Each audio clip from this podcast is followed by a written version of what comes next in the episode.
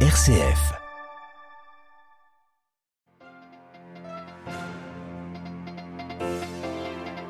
Loi martiale instaurée par le Kremlin dans les territoires ukrainiens annexés. Le but est officiellement de protéger les civils contre les attaques ukrainiennes. La population civile de Kherson est-elle en train d'être évacuée? Kiev dénonce une déportation. Nous ferons le point juste après les titres. Réconciliation entre la formation palestinienne Hamas et le régime syrien au cours d'une visite du parti islamiste à Damas aujourd'hui. Les ambitions européennes en matière de santé et d'environnement sérieusement remises en cause. La mise à jour d'une directive incontournable a été reportée pour la plus grande satisfaction de l'industrie chimique.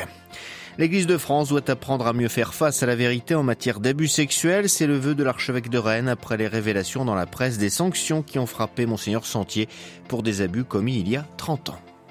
Radio Vatican, le journal, Xavier Sartre. Bonsoir. La loi martiale russe a donc été instaurée ce soir par le chef du Kremlin dans les quatre territoires ukrainiens tout juste annexés par Moscou.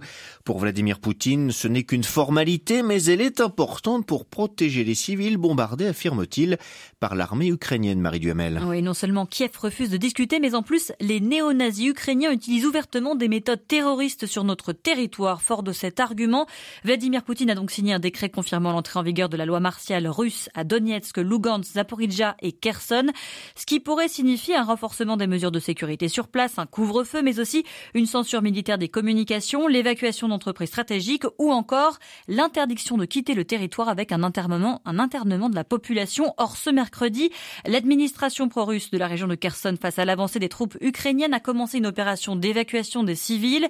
Ils ont été invités par Moscou via SMS à quitter la zone pour éviter des frappes commanditées, dit Moscou, par Kiev. En six jours, entre 50 et 60 000 civils pourraient passer de l'autre côté de la rive du fleuve Dniepr, avec la possibilité de se rendre en Russie. 5 millions d'Ukrainiens des quatre territoires annexés y ont déjà trouvé refuge. Se félicite ce soir le secrétaire du Conseil de sécurité russe.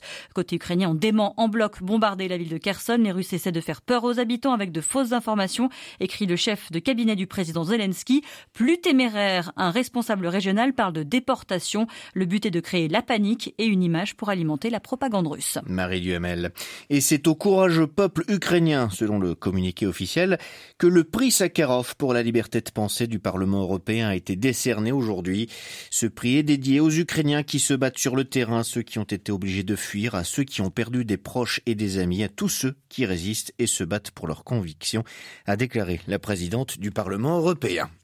L'Ukraine qui compte pardon, qui compte beaucoup sur les armes occidentales pour poursuivre la lutte, elle ne pourra pas utiliser d'armes israéliennes. Israël ne fournira pas d'armes à Kiev, en effet, déclaration du ministre israélien de la Défense deux jours après une mise en garde de Moscou sur cette question. Bisbille, autour de la révision de la directive REACH au Parlement européen. Ce document qui classifie et potentiellement interdit les substances chimiques aurait dû être révisé à partir de cette année, mais ce ne devrait pas être le cas. La Commission européenne a en effet décidé de déplacer à l'année prochaine le lancement de ce projet au grand dam des ONG de protection de l'environnement ou de la santé et de plusieurs groupes politiques du Parlement européen. Les explications à Bruxelles de Pierre Benazé.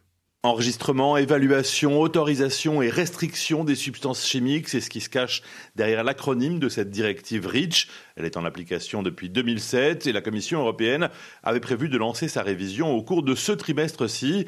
Elle présentait il y a six mois une feuille de route où figuraient dans le collimateur phtalates, retardateurs de flammes, composés perfluorés et autres bisphénols, tout un éventail de substances chimiques présentes dans de nombreux produits de consommation courante.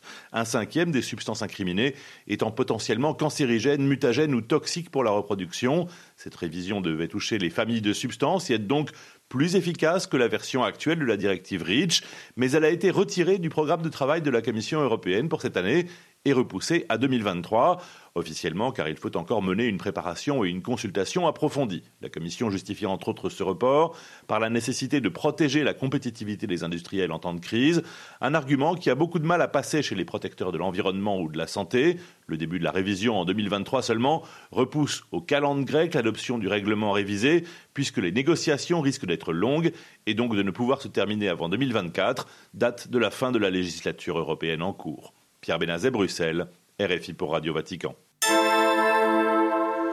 Réconciliation entre le Hamas et le régime syrien. Le mouvement palestinien a rétabli ses relations avec le président Bachar al-Assad lors d'une visite aujourd'hui à Damas.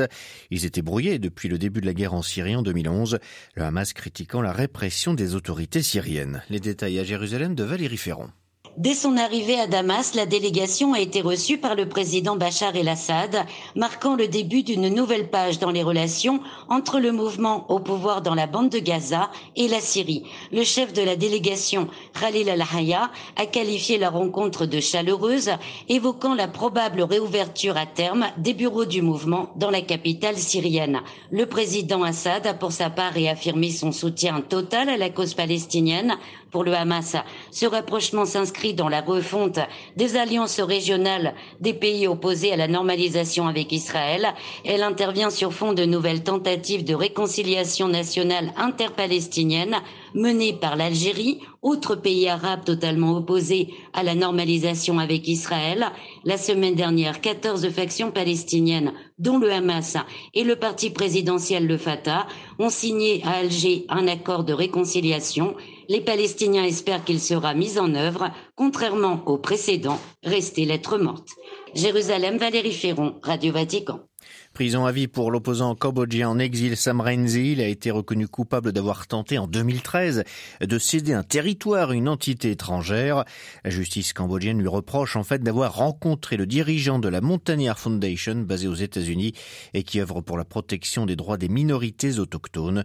Les deux hommes avaient alors signé un document contenant trois articles de la Déclaration des Nations Unies sur les droits des peuples autochtones à l'autodétermination.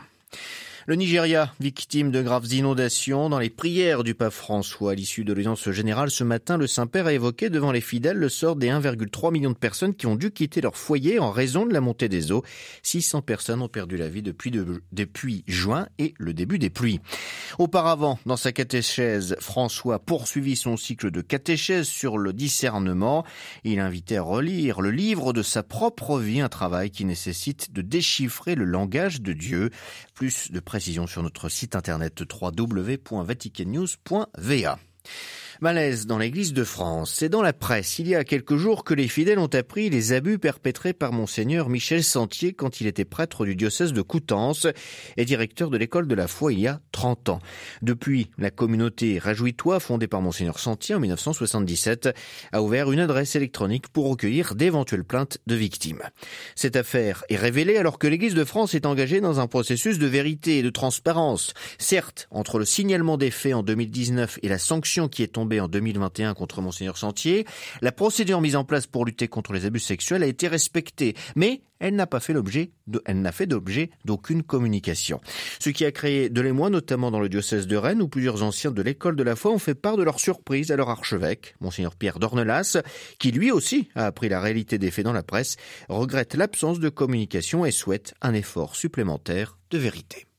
Il faut que nous apprenions à être vrais. C'est capital non seulement nous avons appris maintenant à ne plus tolérer, et, nous en avons la preuve, dès que nous apprenons qu'un évêque a commis des actes répréhensibles, euh, cet évêque est immédiatement arrêté. C'est le cas de Michel Sentier. Donc ça c'est bien. Et l'Église a progressé. Maintenant, elle ne tolère plus. Elle ne couvre plus. Quelqu'un ne peut plus continuer à exercer sa mission. C'est terminé maintenant. La deuxième chose maintenant, c'est qu'il faut que nous apprenions à être vrais. Et comment dire la vérité en accompagnant ce propos sur la vérité, de telle sorte que des personnes qui sont blessées par cette vérité reçoivent aussi une parole qui les aide à avancer. Comme vous le savez, plusieurs personnes dans le diocèse de Rennes ont fait l'école de la foi. Ces personnes sont blessées. J'essaye de les accompagner, et c'est vrai que la question que j'entends, pourquoi on ne nous a pas dit la vérité?